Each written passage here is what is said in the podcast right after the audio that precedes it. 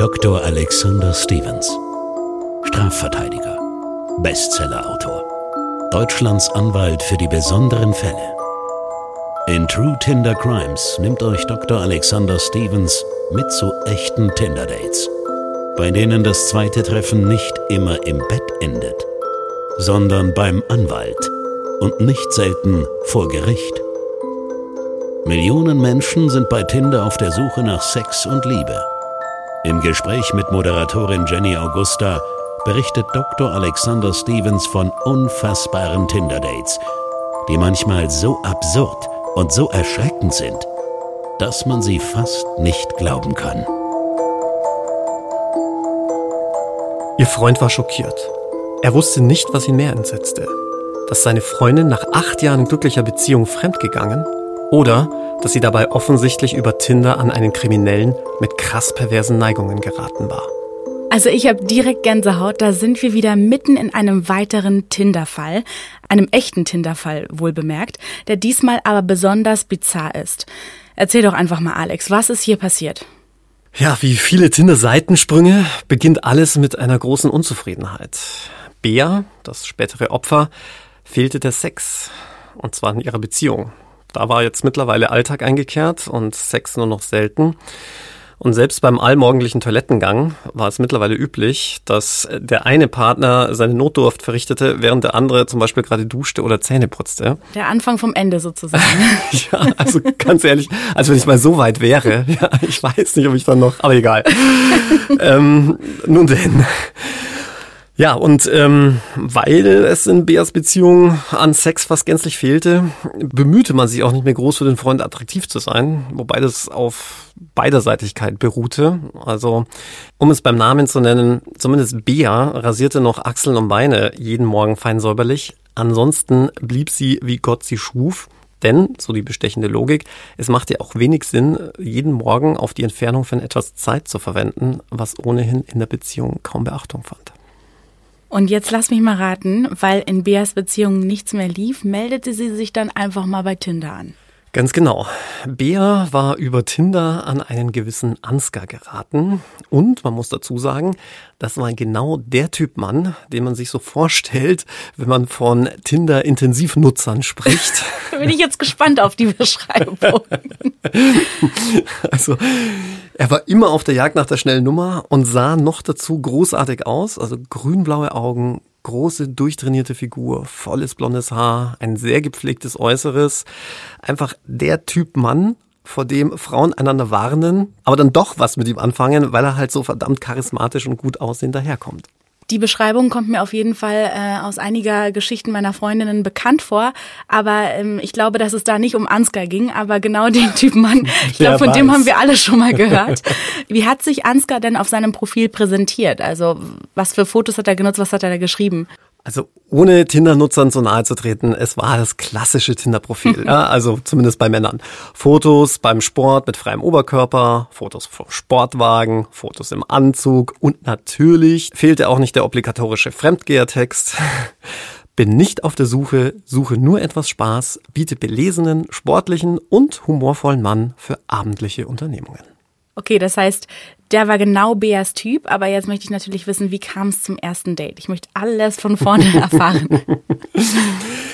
Ja, Ansgar verfolgte auch bei der weiteren Kommunikation über Tinder eine recht simple Strategie, würde ich mal sagen.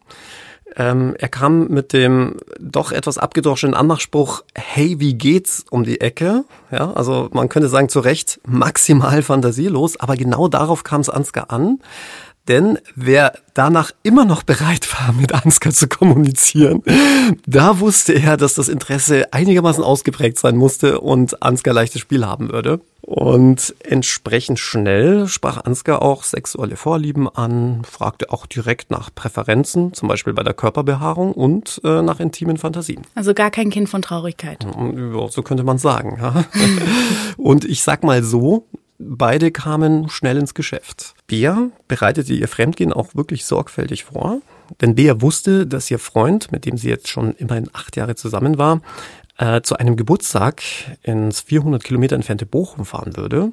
Das heißt, sie würde an dem Wochenende sturmfrei haben und machte mit Ansgar ein Dinnerdate aus.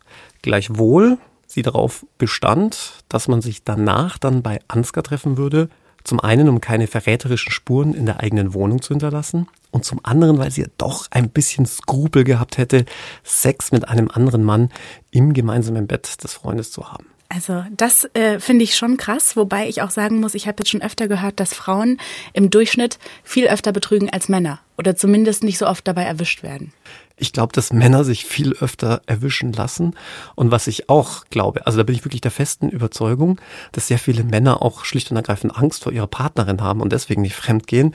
Ich glaube ja, dass wahrscheinlich 90 Prozent der Männer fremdgehen würden, würden sie sicher wissen, dass es niemals rauskommen würde.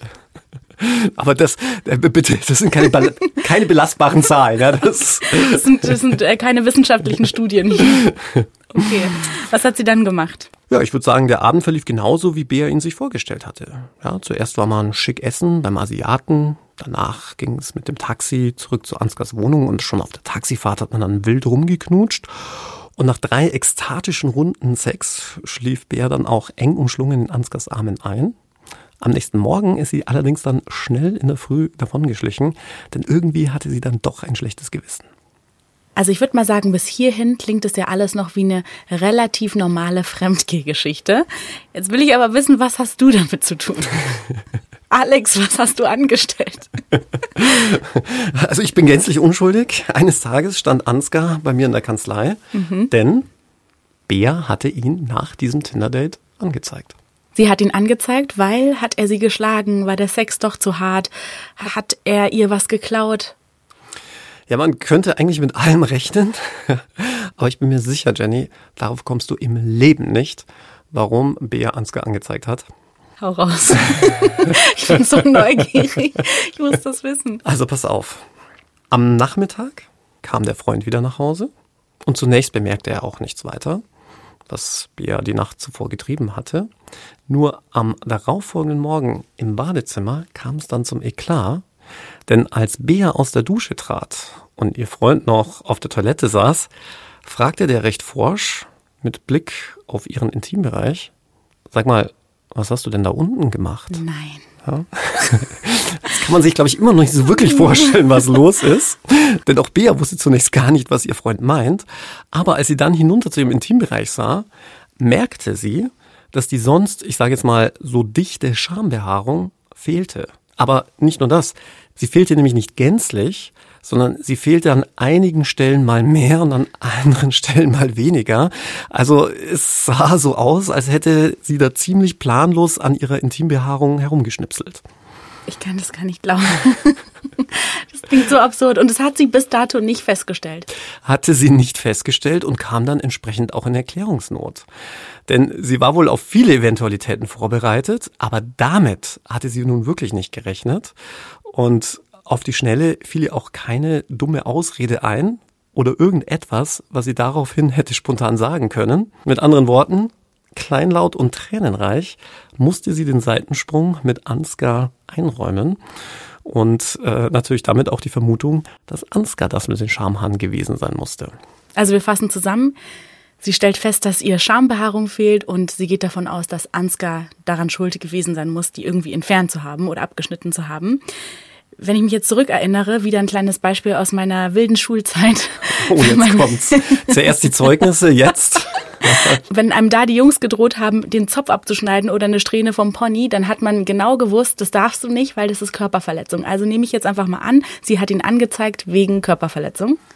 Ganz genau. Also ich weiß nicht, ob das so sehr ihr eigener Wille war, zur Polizei zu gehen und dem Polizeibeamten, vermutlich dem sehr verdutzten Polizeibeamten zu erklären, dass ihr von jemandem in einer heißen Tindernacht die Schambehaarung abgeschnitten wurde.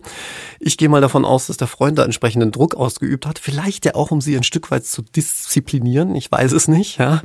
Und ihre Schuld vor Augen zu führen, die sie ja ein Stück weit mitgetragen hat, dadurch, dass sie mit Ansgar fremdgegangen war.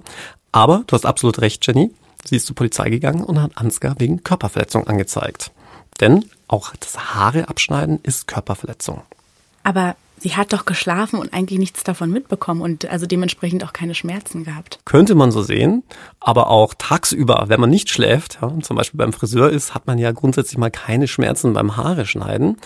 Der Grund, warum das Haare abschneiden eine Körperverletzung darstellt, ist, dass man ja auch seelische Schmerzen empfinden kann.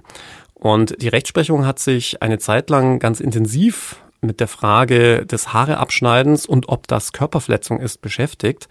Denn es gab eine ganze Zeit lang sogenannte Haustyrannenfälle, in denen selbsternannte Patriarchen denen der Lebensstil ihrer Frau oder ihrer Tochter nicht gefallen hat, denen dann einfach die Haare abgeschnitten haben. Entweder um sie zu disziplinieren oder aber damit kein anderer Mann sie anguckt. Ja, und da hat man dann gesagt in der Rechtsprechung, auch das ist Körperverletzung, das ist eine seelische Verletzung des Körpers und äh, deswegen auch strafbar. Jetzt sprechen wir ja von, sagen wir mal, einem Büschel Schambehaarung, das gefehlt hat. Ja. Hätte Ansgar Beer nicht einfach offen fragen können und sagen können, hier darf ich da mal was abschneiden? Das wäre natürlich eine sehr galante Lösung gewesen, um vielleicht dann später keinen Ärger zu bekommen. Aber jetzt mal Hand aufs Herz, Jenny. Ja? Wenn jemand gleich beim ersten Date fragt, ob er deine Schamhaare irgendwie abschneiden darf. Das kann ich mir gar nicht vorstellen. Ich weiß ja nicht, ob es dann überhaupt noch zu einem Date kommen würde. Ja, wahrscheinlich eher nicht. Also ohne Ans keinen Schutz zu nehmen, aber. Ja gut, aber dann ist ja die eigentliche Frage, warum hat er ihr überhaupt die Schamhaare abgeschnitten? Die habe ich ihm natürlich auch gestellt, weil ich konnte mir viel vorstellen. Also, was weiß ich, Erniedrigung. Oder vielleicht sogar, dass Bea vor ihrem Freund dann erniedrigt ist. Oder ein schlechter Scherz. Vielleicht war Ansgar auch betrunken und hat deshalb zur Schere gegriffen. Aber nein, all das war nicht der Grund, warum er ihr die Schamhaare abgeschnitten hat. Ich sag dir eins, du wirst es niemals erraten. Was ist denn nun der wahre Grund? Ich kann mir wirklich, ich kann mir beim besten Willen nicht erklären, was einen Menschen dazu treibt. Ich möchte auch hier niemanden verurteilen, der irgendwelche speziellen Vorlieben hat oder Fetische hat. Aber ich kann mir das nicht erklären. Also bitte kläre mich auf. Ja, es ist wirklich unvorstellbar. Aber Ansgar hat es deswegen gemacht, weil er diese Schamhaare essen wollte und wohl auch gegessen hat. Nein. Ja. Nein, Alex. Ich muss leider, ähm, ich muss leider abbrechen. Wir sehen uns nächste Woche wieder. Also das kann ich jetzt wirklich nicht glauben. Sowas habe ich noch nie gehört und du kannst mir nicht erzählen, dass du so einen Fall schon mal hattest, oder? Also er gehört definitiv zu den Fällen und zu der Kategorie sehr bizarre Kiste. Ähm, ich habe wirklich schon von vielen gehört, also Goldfischsex, wenn man sich dann irgendwie in Frischhaltefolie einwickelt und dann gegenseitig aneinander reibt oder Amputismus, das sind Leute, die stehen auf amputierte Körperteile. Vampirismus habe ich übrigens auch schon einen Fall gehabt. Äh, da war einer, ein Tinder-Date im Übrigen, der Meinung, ein Vampir zu sein und hat dann gleich beim ersten Date, beim schönen Seespaziergang abends bei Vollmond seine Angebeteten in den Hals gebissen. Also auch das gibt es. Aber ähm, jemanden, der heimlich Schamhaare abschneidet, um die dann anschließend zu verzehren, war mir neu. Da bekommt auf jeden Fall das Sprichwort Haare auf den Zähnen eine ganz Boah. neue Bedeutung. Hör auf, die Vorstellung. Na gut, also das heißt, das war jetzt, das lag bei dir auf dem Tisch. Ansgar kam damit mit diesem Fall in die Kanzlei und äh, du musstest dich der Sache annehmen. Was war denn deine Strategie zur Verteidigung? Was sagt man denn dazu? Naja, zunächst habe ich ihn mal gefragt, ob wir noch mit mehr Anzeigen rechnen müssen. Also mit anderen Worten, ob er das auch bei anderen Damen, die der nicht freien Körperkultur, sondern freien Haarkultur recht zugetan waren, gemacht hat. Das hat er dann bejaht und unter diesen gegebenen Umständen war es dann wohl kein Vorteil, Angaben zu machen. Nicht, dass er das dann auch noch offenbart und noch weitere Ermittlungen angestellt werden. Denn, das wissen, glaube ich, unsere Zuhörerinnen und Zuhörer, ein Beschuldigter ist von Rechts wegen ja nicht verpflichtet, an seiner eigenen Überführung mitzuwirken. Man darf ja als Beschuldigter schweigen. Und das habe ich ihm dann auch geraten.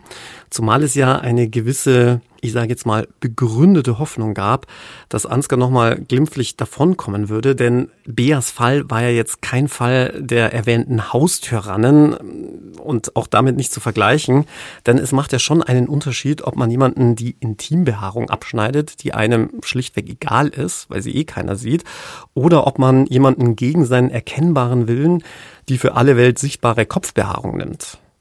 Aber hätte Ansgar nicht einfach auch sagen können, das haben wir vorher so vereinbart, das wäre doch eigentlich eine super Strategie gewesen, oder? Ja, wenn er von selbst auf diese Idee gekommen wäre, ja. Ansonsten hätte ich ihm jedenfalls nicht dazu raten dürfen, denn das wissen viele nicht. Als Anwalt darf man natürlich keine Ideen und Tipps geben, wie man der Strafe am besten entkommt. Das wäre Strafvereitelung. Und von dem her konnte ich ihm in der Situation auch lediglich dazu raten, von seinem Schweigerecht Gebrauch zu machen. Ich lerne hier auf jeden Fall viel dazu, und zwar, dass nicht alles, was bei Suits erzählt wird, stimmt, weil da raten sie einem andauernd, nicht Falschaussagen zu treffen, aber die Wahrheit etwas alternativ zu erzählen, sagen wir mal so. Alex, und wie ging das Verfahren aus?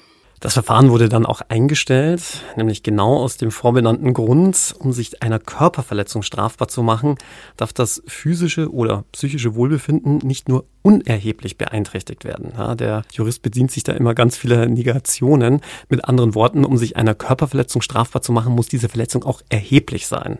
Und da hat dann der Staatsanwalt mit Verlaub gesagt, ähm, dass Beas Beeinträchtigung durch Ansgars Tat jetzt nicht so erheblich erschien und ähm, dass sie dadurch möglicherweise Ärger mit ihrem Freund hatte, war ja Ansgar im Übrigen nicht wirklich anzulasten. Ja ab wann wäre es denn erheblich? Kann man da irgendwie von Zentimetern ausgehen? Weil wenn jetzt irgendwie das wirklich ein Zopf gewesen wäre, am Kopf, der abgeschnitten worden wäre, hätte man dann sagen können, sie wurde entstellt oder sie sieht nicht mehr aus wie sie selbst, sie kann ihre Frisur nicht mehr tragen wie sonst? Oder wo, woran wird das festgemacht? Das ist wie so oft in der Juristerei eine Auslegungssache und eine Sache der Rechtsprechung. Man sagt, bei der Kopfbehaarung ist es erheblich, weil die Kopfbehaarung natürlich auch ein Statement nach außen ist. Äh, das spiegelt ja das Wesen wieder, das spiegelt seine Einstellung wieder, das spiegelt ein Lebensgefühl wieder.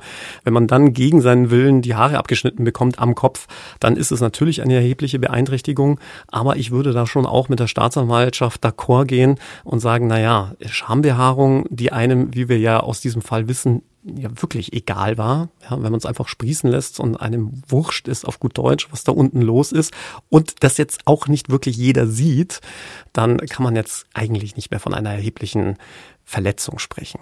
Was wäre denn jetzt gewesen, wenn die beiden vorher vereinbart hätten, dass er ihr die Schamhaare schneidet und sie dann im Nachhinein ihrem Freund sagt, dass sie das eigentlich gar nicht wusste und sowieso nie wollte? Ja, dann hätten wir eine dieser Problematiken, die man leider sehr häufig vor Gericht hat, nämlich Aussage gegen Aussage. Was viele nicht wissen, ist, dass in fast 70 Prozent aller Gerichtsverhandlungen reine Zeugenaussagen nur zur Verfügung stehen. Also man keine wirklichen Beweise hat. Und auch in unserem Fall hätte man dann keine Beweise. Klar, es fehlen die Schamhaare, das kann man beweisen, aber man kann ja nicht belegen, ob das jetzt einvernehmlich war oder nicht. Mhm. Da hätte man die Aussage von Ansgar, der dann sagt, ja, das war einvernehmlich, das haben wir abgesprochen. Auf der anderen Seite hätten wir dann die Aussage von Bea, die sagt, nö, das war nicht abgesprochen. Und das ist dann sehr, sehr schwierig herauszufinden, wer die Wahrheit sagt.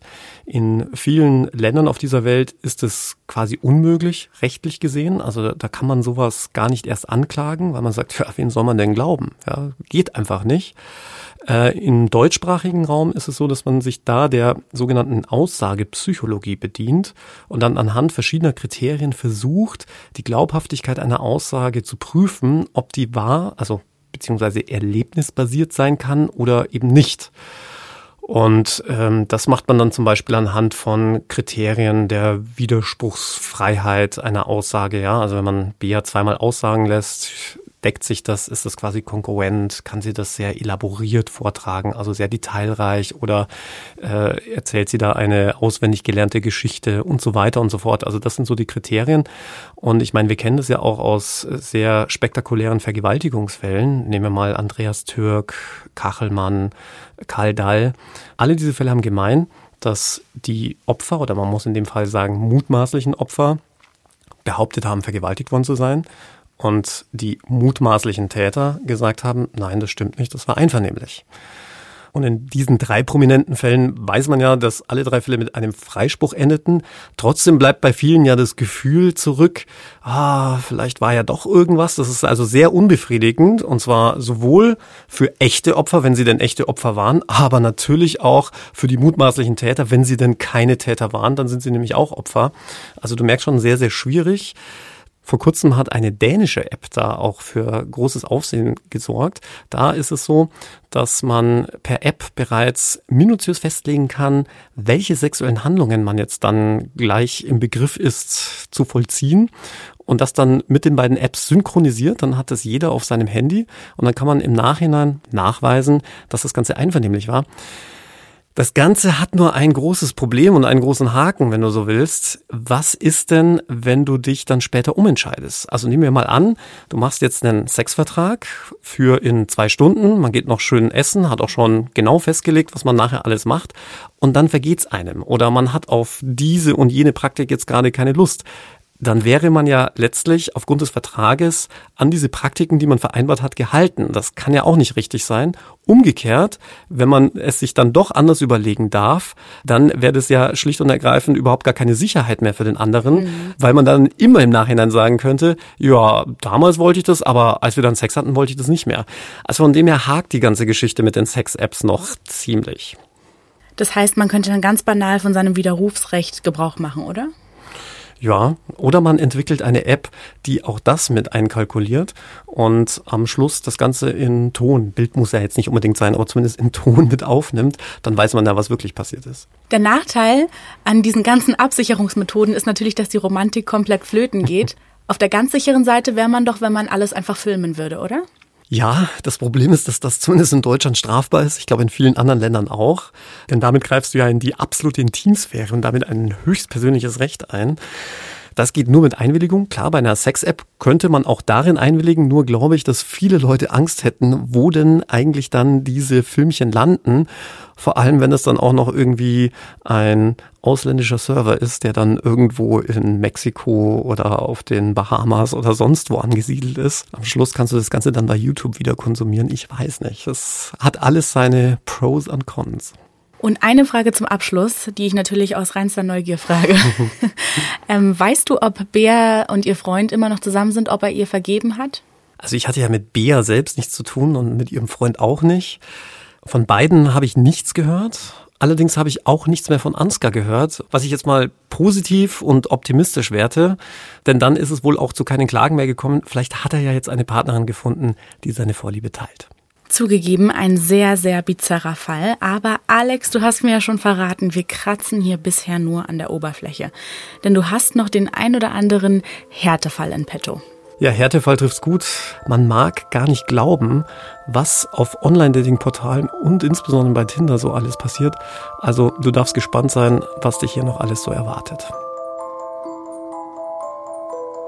True Tinder Crimes ist eine Produktion von Crime and Media exklusiv für Podimo. Sollte es euch gefallen haben, hört gerne auch Das perfekte Verbrechen mit Dr. Alexander Stevens. Unglaubliche Rechtsfälle. Exklusiv bei Podimo.